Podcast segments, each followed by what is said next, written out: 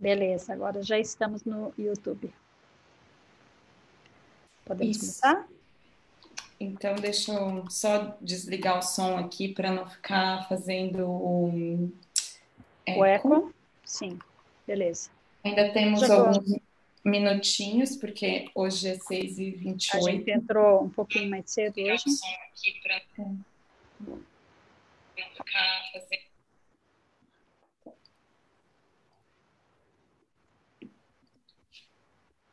ver.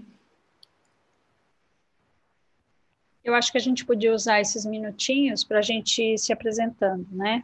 Isso. Né? Então, eu sou a Simone Braga. Eu sou a Natalia Andreoli.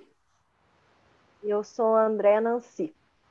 Andréa Nancy. Então, vocês estão vendo que hoje a Regiane não está aqui, porque ela teve um compromisso agora à noite, e a Andréia veio para é, substituí-la não, mas para estar aqui com a gente também, né? A Andrea é muito querida nossa, fez parte da turma 1 e é uma grande amiga nossa. Só não está na turma 2 por uma dificuldade de horário, né? Mas ela a gente aproveitou essa oportunidade para ter a Andrea junto com a gente. Nós somos do projeto Aquela dos Bosques, de estudo e, na verdade, imersão no livro Mulheres que Correm com os Lobos, né?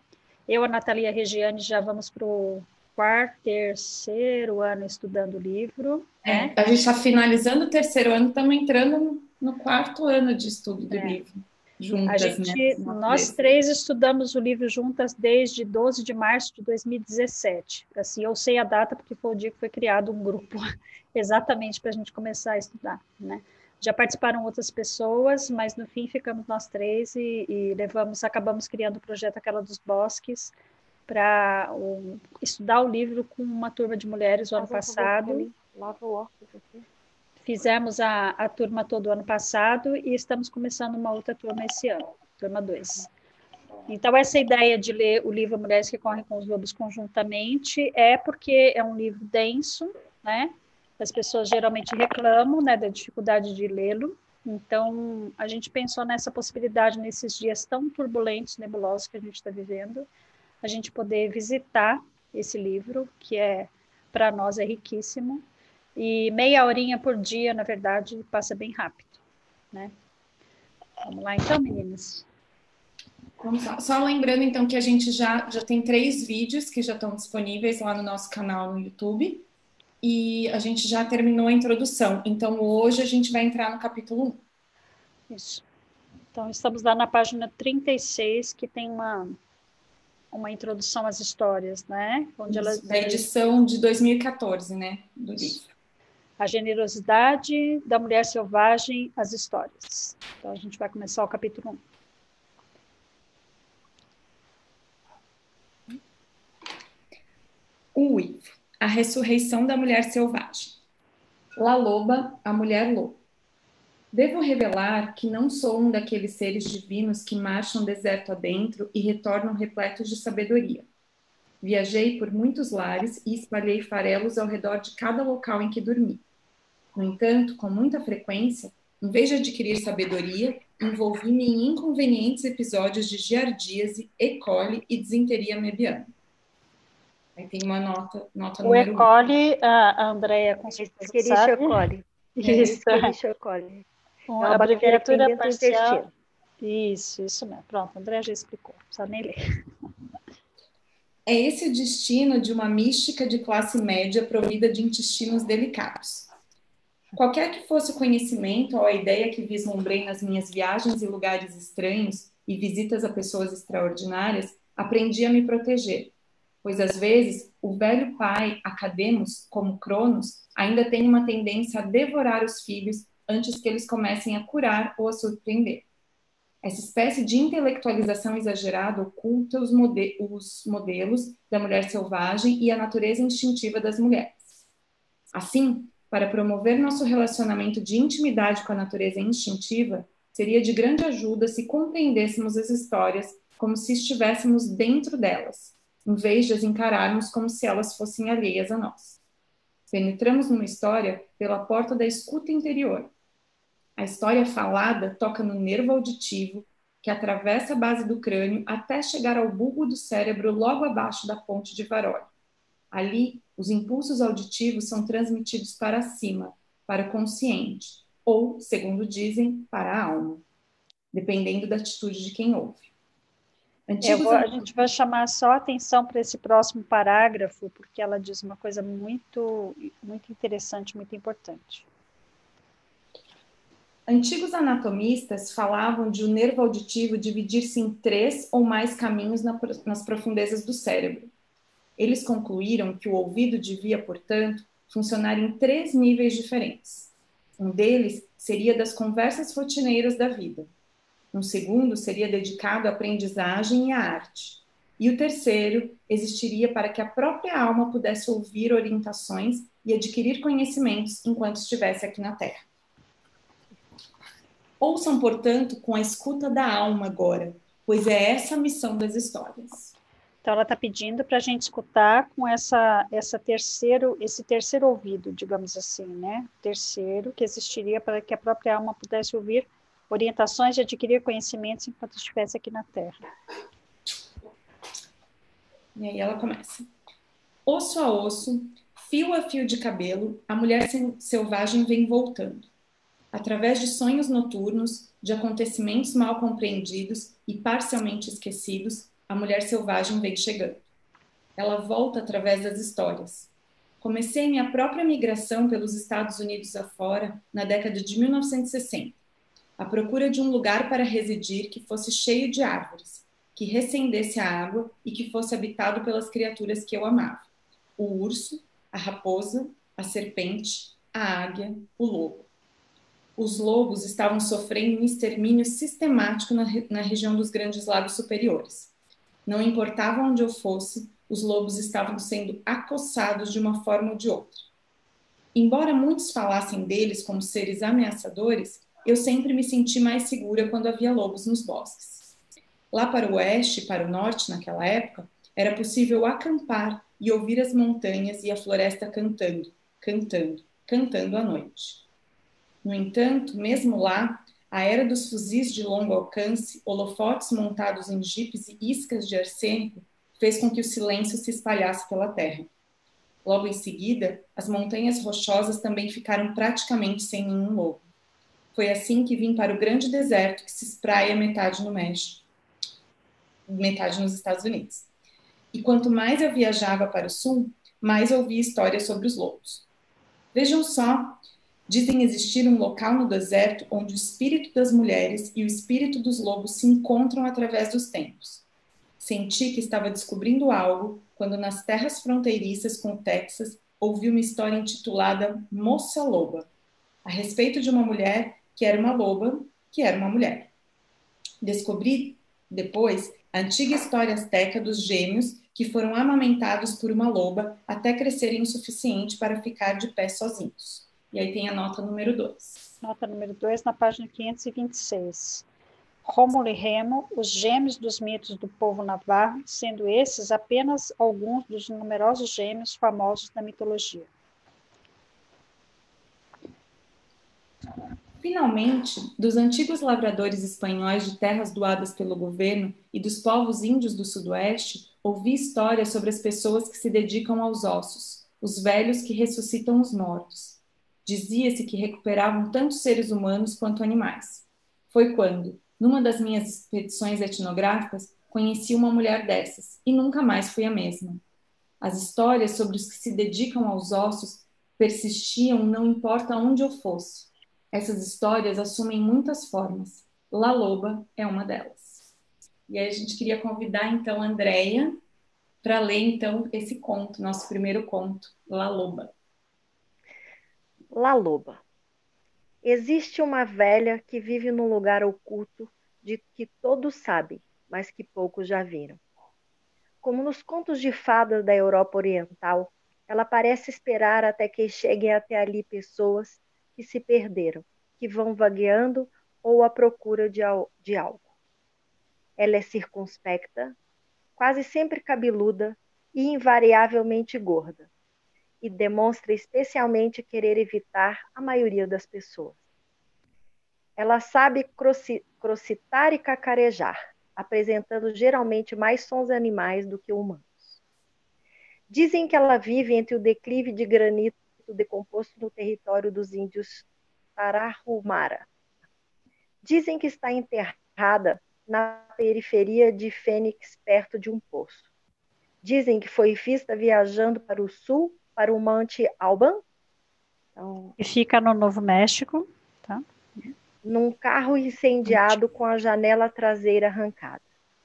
Dizem que fica parada na estrada, perto de El Paso, que pega carona aleatoriamente com caminhoneiros até Morelia, México, ou que foi vista indo para a feira acima de Oaxaca, com galhos de lenhas de estranhos formatos nas costas. Ela é conhecida por muitos nomes: La Ruecera, a mulher dos ossos, La Trapera, La Trapeira, La Loba, a mulher lobo. O único trabalho de La Loba é de recolher ossos. Sabe-se que ela recolhe e conserva especialmente o que corre o risco de se perder para o mundo.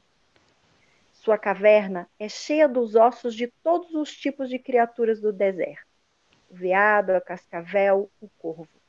Dizem, porém, que sua especialidade reside nos lobos. Ela se arrasta sorrateira e esquadrinha nas montanhas e nos arroios, leitos secos dos rios, à procura de ossos de lobos. E quando consegue reunir um esqueleto inteiro, quando o último osso está no lugar, e a bela escultura branca da criatura está disposta à sua frente, ela senta junto ao fogo e pensa na canção que irá cantar. Quando se decide, ela se levanta e aproxima-se da criatura, ergue seus braços sobre o esqueleto e começa a cantar. E aí, os ossos das costelas e pernas do lobo, do lobo começam a se forrar de carne e que a criatura começa a se cobrir de pelos.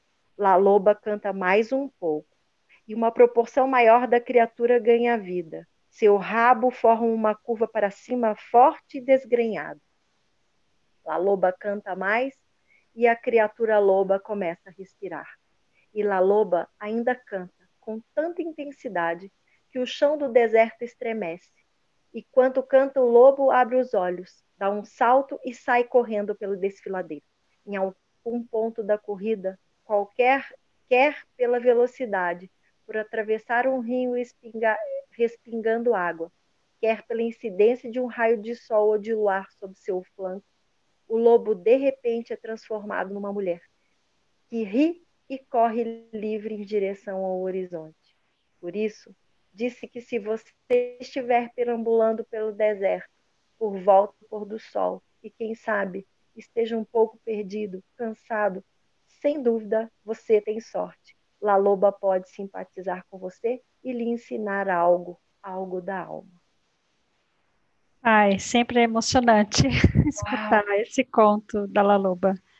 É, tenho que dizer aqui que eu tive que ler acho que umas quatro vezes esse capítulo para eu conseguir entender a dimensão de La Loba, né? Mas a gente fala um pouquinho mais disso depois.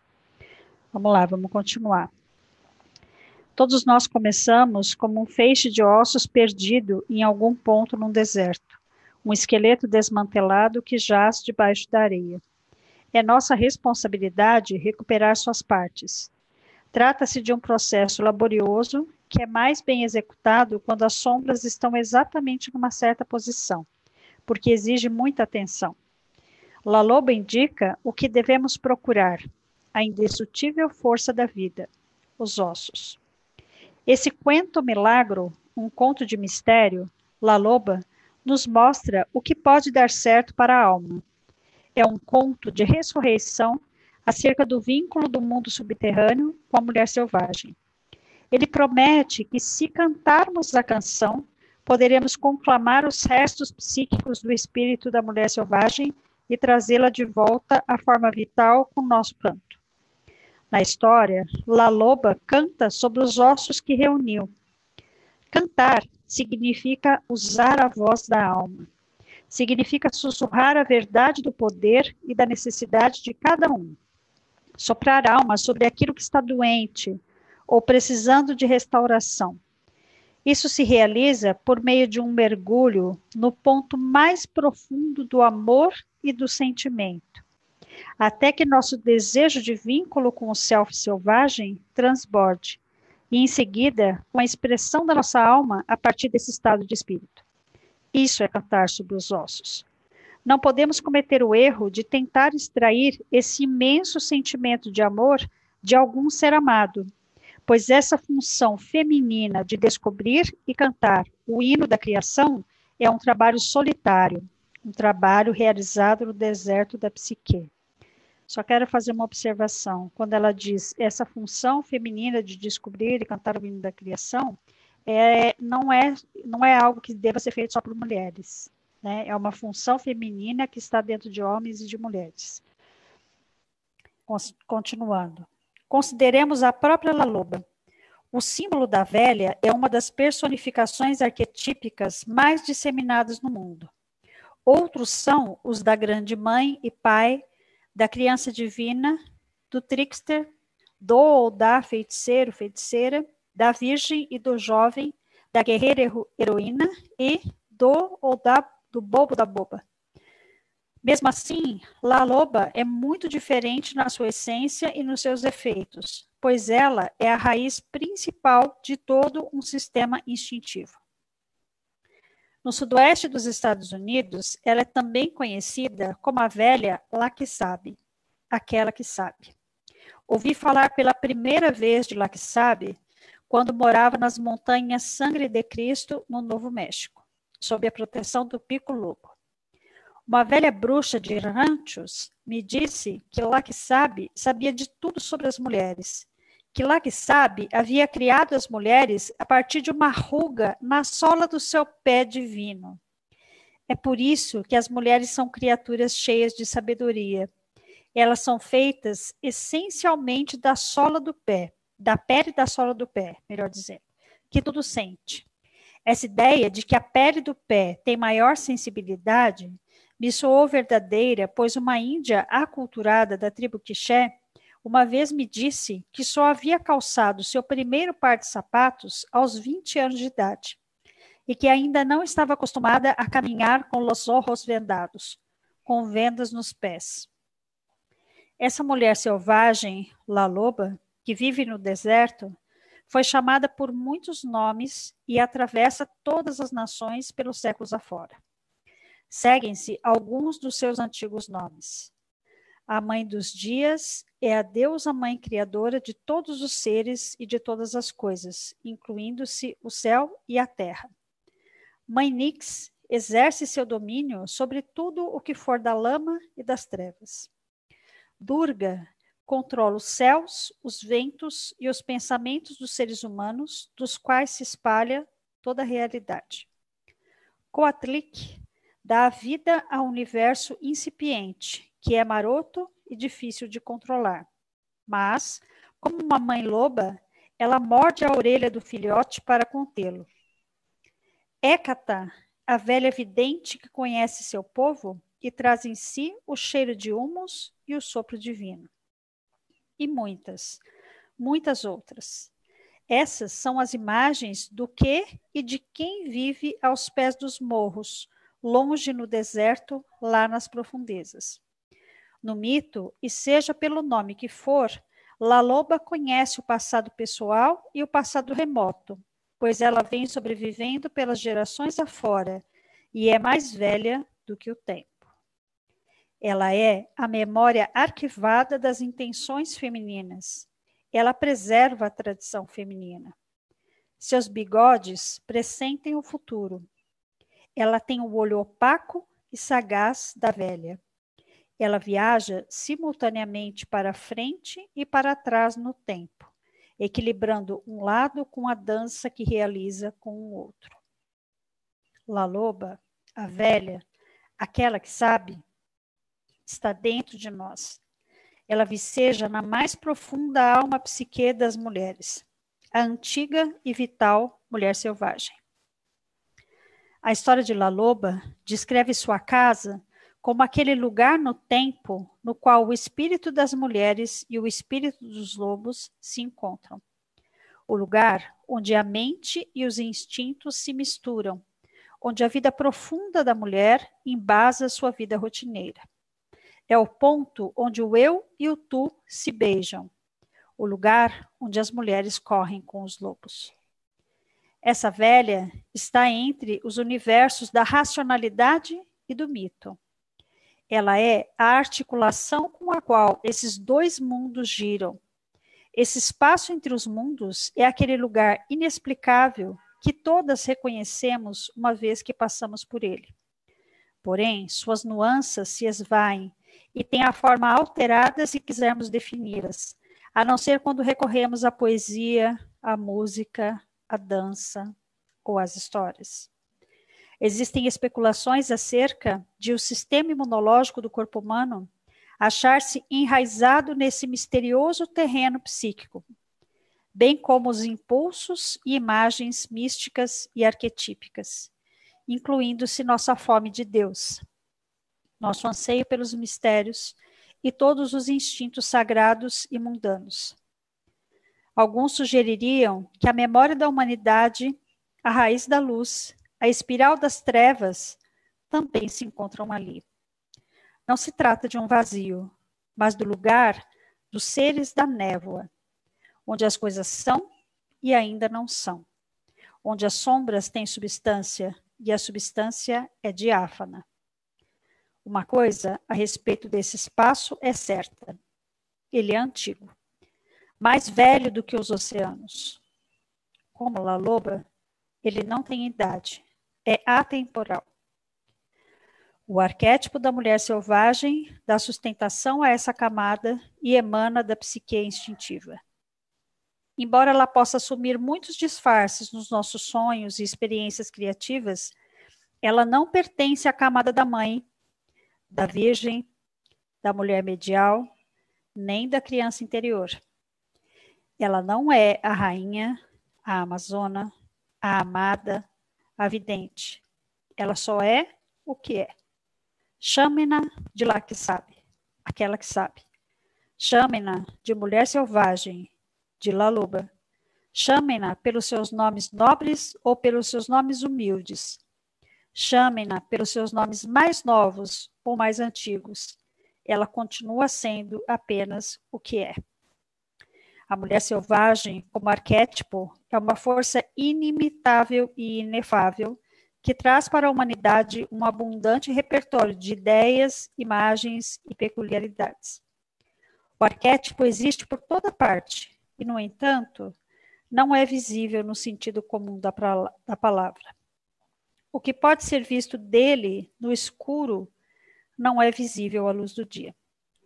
Encontramos comprovações residuais dos arquétipos nas imagens e símbolos presentes nas histórias, na literatura, na poesia, na pintura e na religião.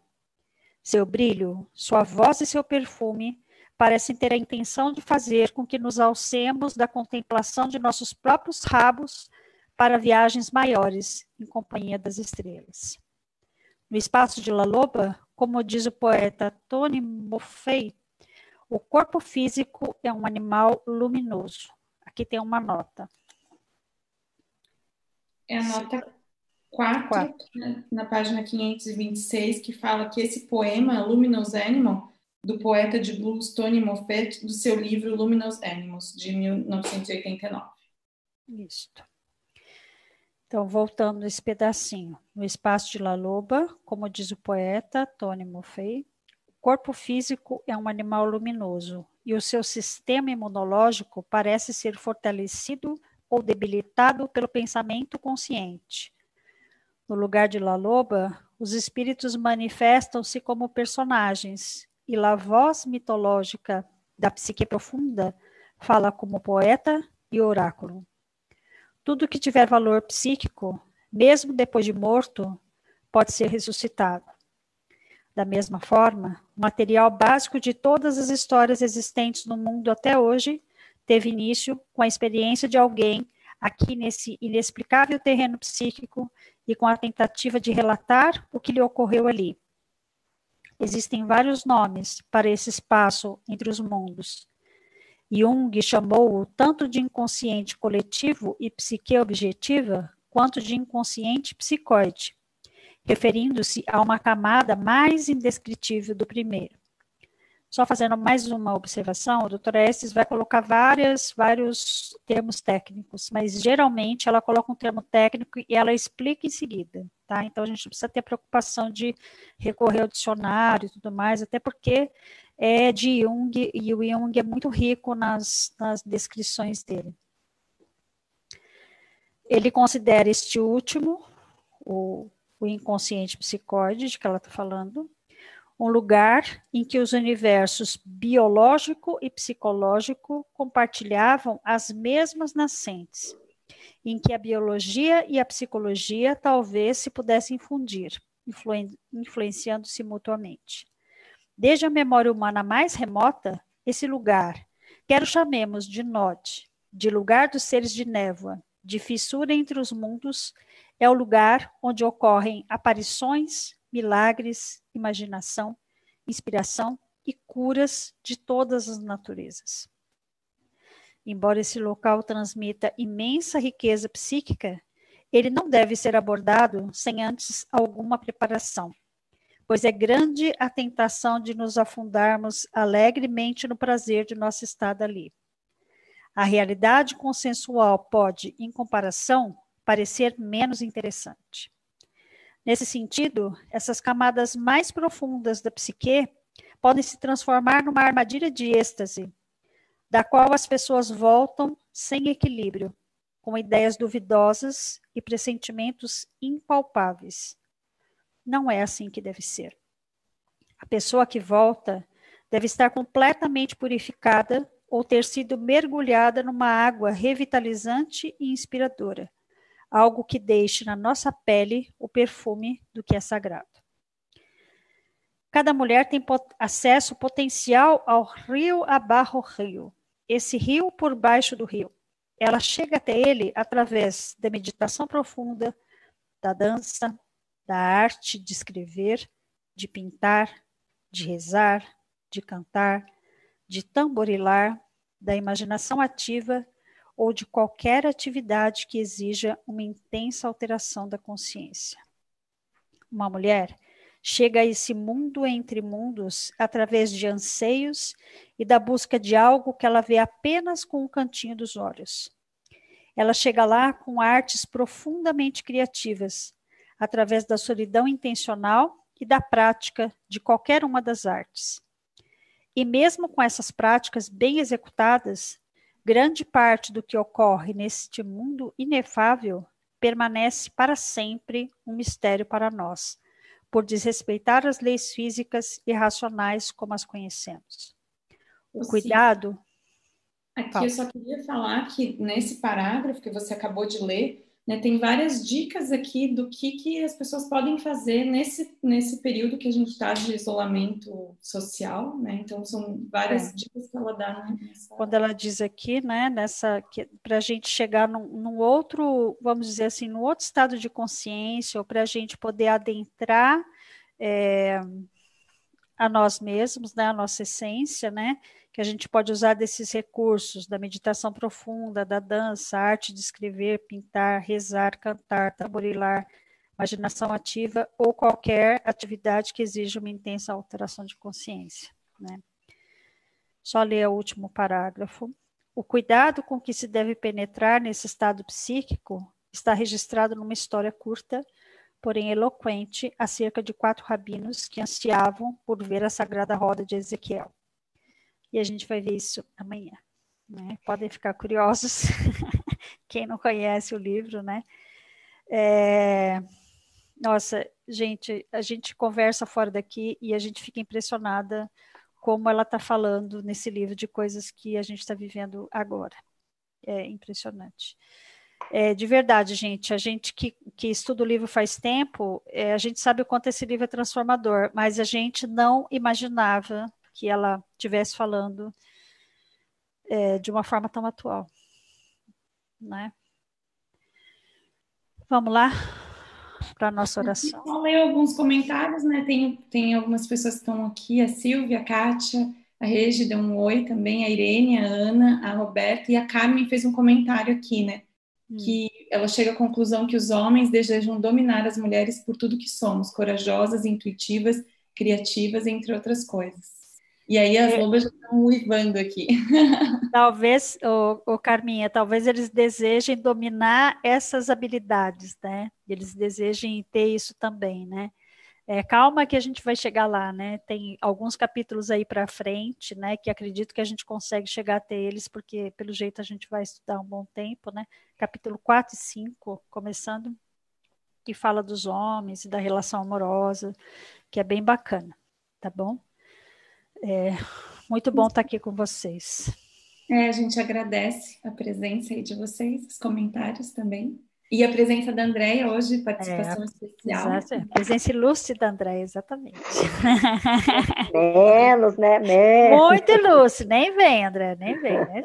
É. E para a gente finalizar, então, como a gente tem feito nesses dias, a gente está lendo essa, um trechinho, trechinho final da oração completa do Ho Oponopono, que também a gente colocou no SoundCloud, né, do aquela dos bosques, é só procurar por aquela dos bosques e você vai achar então, esse trecho, na verdade, lá vocês vão achar a oração completa, mas aqui a gente está fazendo só a parte que diz que é a, a minha contribuição para a cura da Terra, né? a nossa contribuição para a cura da Terra, nesse momento que a gente acredita que é super importante. Né? Então, quanto mais a gente vibrar para essa cura, mais a gente vai sair logo dessa situação. Então, é, diz assim: Amada Mãe Terra, que é quem eu sou, se eu, a minha família, os meus parentes e antepassados te maltratamos com pensamentos, palavras, fatos e ações, desde o início da nossa criação até o presente, eu peço teu perdão. Deixa que isso se limpe, purifique, libere e corte todas as memórias, bloqueios, energias e vibrações negativas. Transmute essas energias indesejáveis em pura luz, e assim é. Para concluir, digo que essa oração é minha porta, minha contribuição à tua saúde emocional que é a mesma que a minha. Então, esteja bem e, na medida em que você vai se curando, eu te digo que eu sinto muito pelas memórias de dor que compartilho com você. Te peço perdão por unir meu caminho ao seu para a cura. Te agradeço por estar aqui para mim. E te amo por ser quem você é. Assim seja. Obrigada, gente. Até amanhã. Até amanhã.